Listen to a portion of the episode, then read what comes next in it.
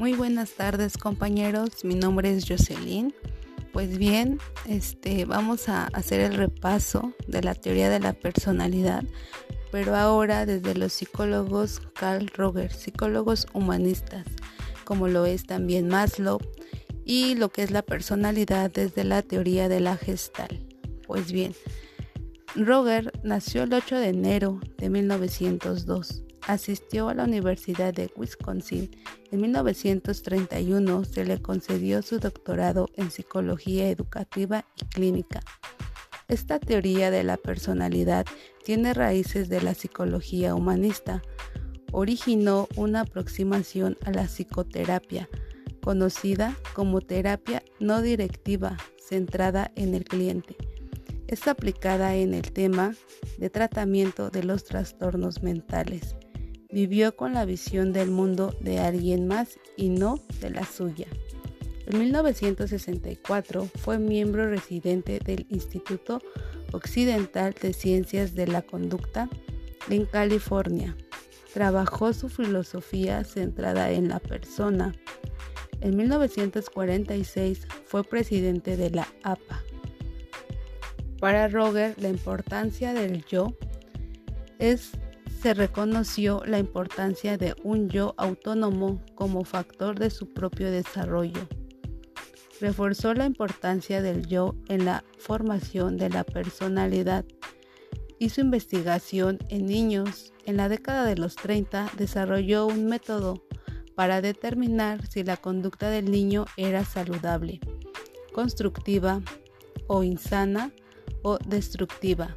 Describió el autoinstinct como la aceptación del yo. Para Roger, el yo tuvo una importancia muy grande. El sentido de responsabilidad por el yo. Hizo investigaciones en niños, como ya lo había mencionado. Roger sugirió que los factores del ambiente familiar y, y las interacciones sociales tienen una correlación más fuerte con la conducta delictiva tiene tendencia a la realización, tendencia innata a realizar, mantener y manejar y mejorar el yo. Tiene un proceso de, de valorización organísmico. Tiene un proceso mediante el cual juzgamos las experiencias en términos de su valor para facilitar y obstaculizar nuestra realización. También en la importancia del yo tiene una tendencia a la autorrealización que incluye necesidades fisiológicas y psicológicas. Comienza en el útero, ya que facilita el crecimiento humano. Tiene pensamientos sobre la terapia. La terapia no se basa en el diagnóstico. La terapia es una revolución interna. Se centra en el paciente y no en una técnica. Es una filosofía, un marco teórico de referencia o una creencia. Tiene 22 preposiciones sobre la personalidad. Esto es lo que es la teoría de Roger. También Maslow dio su aportación y él es un psicólogo, psicólogo humanista. Él nació el 1 de abril de 1908 en Brooklyn. En 1930 su maestría en 1931 obtuvo su doctorado. Es un teórico de la personalidad de orientación realista. Encuentra en la conducta humana características optimistas y pesimistas. Comenzó trabajando con primates para terminar trabajando con personas. Su teoría gira en dos aspectos fundamentales, nuestras necesidades nuestra experiencia y lo que nos motiva. Considera la motivación de crecimiento mediante la autorrealización. Cree al hombre innato y, esencialmente bueno. La maldad de la conducta humana viene de un mal ambiente. Para Maslow, el hombre es un para Maslow, el hombre es algo más que un animal. La conducta del hombre es algo más que un equilibrio. Su teoría es unificada y orgánica. tiene tres enfoques, el holístico, el dinámico motivacional y el cultural. Para Maslow, toda personalidad autorrealizante tiene una jerarquía de necesidades. Maslow propone seis grados de necesidades que guían a la salud psicológica. El primero y el segundo de orden inferior y de, los más poderosos. De no, de no satisfacerse estos dos primeros, las necesidades fisiológicas y de seguridad tampoco pueden satisfacerse. Su pirámide está formada por, número uno, necesidades fisiológicas como es la comida, el agua, el aire, necesidades de seguridad, empleo, seguridad física, etc. Número 3. De pertenencia. Ser miembro de una comunidad como tener una casa. Número 4. Necesidades de amor. Número 5. Entran las necesidades de estima. Y número 6. Necesidades de autorrealización del yo. Maslow resume en 15 ítems las características de una persona totalmente autorrealizada. Número 1. Maslow decía que una persona que está autorrealizada tiene estas características. Número 1. Suelen ser realistas. Se aceptan a sí mismos y aceptan a otros. Tienen alto grado de espontaneidad. Se centran en los problemas y no en el yo. Se inclinan en apartarse. Son autónomos dentro del yo e independientes. Tienen una fresca apreciación por la gente y del mundo. Tienen experiencias místicas y profundas. Les interesa ayudar. Tienen un pequeño círculo de amigos y especiales. No, no les interesan las relaciones de clase social o de raza se centra en los fines y en, y en los propósitos. No se rinde ante la adversidad. Su pirámide, su pirámide nos ayuda para poder lograr la autorrealización. Maslow considera que no se necesita ser inteligente para lograr estos 15 ítems. Bien, ahora vamos a hablar un poco lo que es la teoría de la gestal y un poco de su historia.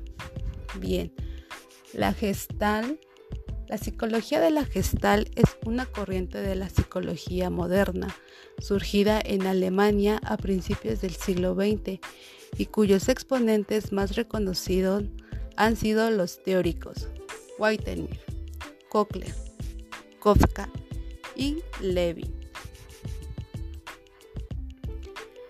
En 1910, Alemania, Max Weitermin comienza a cuestionarse la naturaleza de la percepción. Experimentó con, con kinescopios sencillos y descubrieron el fenómeno PI o ilusión de movimientos aparente se dieron a, la tarea de llamar la atención sobre la necesidad de revisar los paradigmas psicológicos existentes, concretamente la psicología experimental y el asociacionismo. Los escritos de Whitemer sobre la percepción, el fenómeno PI en 1912 fueron las primeras publicaciones sobre el tema de la gestal. El enfoque gestal desarrolló a partir de la ruptura de su fundador Fritz Perls con el psicoanálisis. Perls es influenciado por modelos sistemáticos, por teorías de la percepción, por la filosofía existencial, por la fenomenología, por el budismo zen y por la situación histórica social de la, de la segunda mitad del siglo XX. Y así como surge la terapia o el enfoque gestal.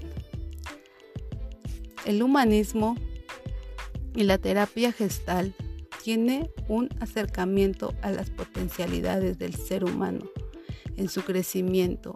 El hombre ya no era considerado como un ser patológico, como lo concebía el psicoanálisis, o como un ser alterable y, y modificable conductualmente. Para la gestal, la personalidad se, se, deriva de la interacción del individuo en el entorno, es decir, del concepto básico de la gestal, organismo o entorno. El enfoque de, los, de las corrientes humanistas y la gestal acerca de cómo se desarrolla la personalidad del ser humano es diferente a las corrientes psicoanalistas y conductistas.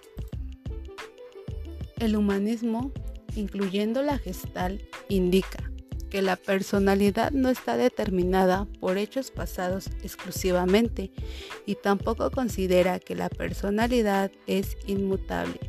No puede ser cambiada o alterada. Las corrientes humanistas señalan que la personalidad se desarrolla debido a un cúmulo de experiencias que el ser humano constantemente integra a su vida.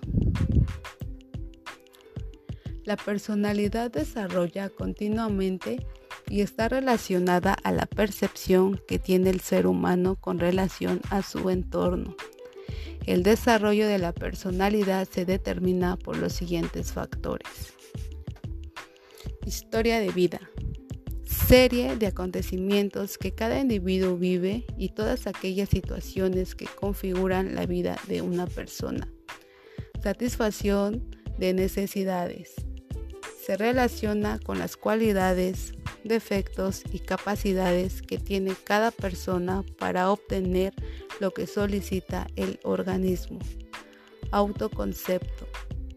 Aquí se relaciona con la historia que cada ser humano cree de sí mismo, se desarrolla a diario y se enriquece con la opinión que tienen otras personas.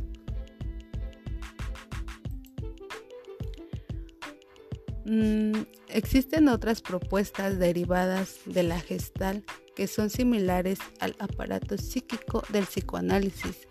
Esto no es extraño, ya que los fundadores de cada modelo fueron originalmente psicoanalistas. El yo, ello y superyo de Sigmund Freud se desarrolló para comprender cómo el ser humano reprimía sus instintos primitivos, convirtiéndolos en, función, en funcionales o aceptables para la sociedad. La corriente humanista desarrolló un modelo similar. Se basa en tres fases o entidades del ser humano. 1. El yo falso. El yo falso es aquello que el individuo concibe como lo que no es, aunado al autoconcepto. En el yo falso se encuentran los conceptos que cada individuo alinea o separa de su propia imagen. No necesariamente es algo que en realidad nos pertenece a las, características de cada individuo. También está el yo real, el yo real es aquello que cada individuo asume como propio y que es aceptado como parte de sus características. Sin embargo, el yo real es similar al anterior en el sentido de que las características que asume como reales y propias pudieran ser falsas o aprendidas. Y por último está el yo ideal. El yo ideal es aquello que el ser humano busca ser. En ocasiones, el yo ideal funciona como un motivador en cada persona para llegar a un estado que en el presente no lo es. El yo ideal es un motor que moviliza el desarrollo de la personalidad hacia la satisfacción de sus necesidades como una forma de evitar el presente. Pues bien compañeros, por mi parte sería todo. Espero les sirva este repaso, ya que la verdad me ha costado un poco de trabajo este, hacer este tipo de, de actividad, pero, pero aquí les dejo esto, espero y les sirva. Muchas gracias por mi parte, es todo y que tengan una linda tarde.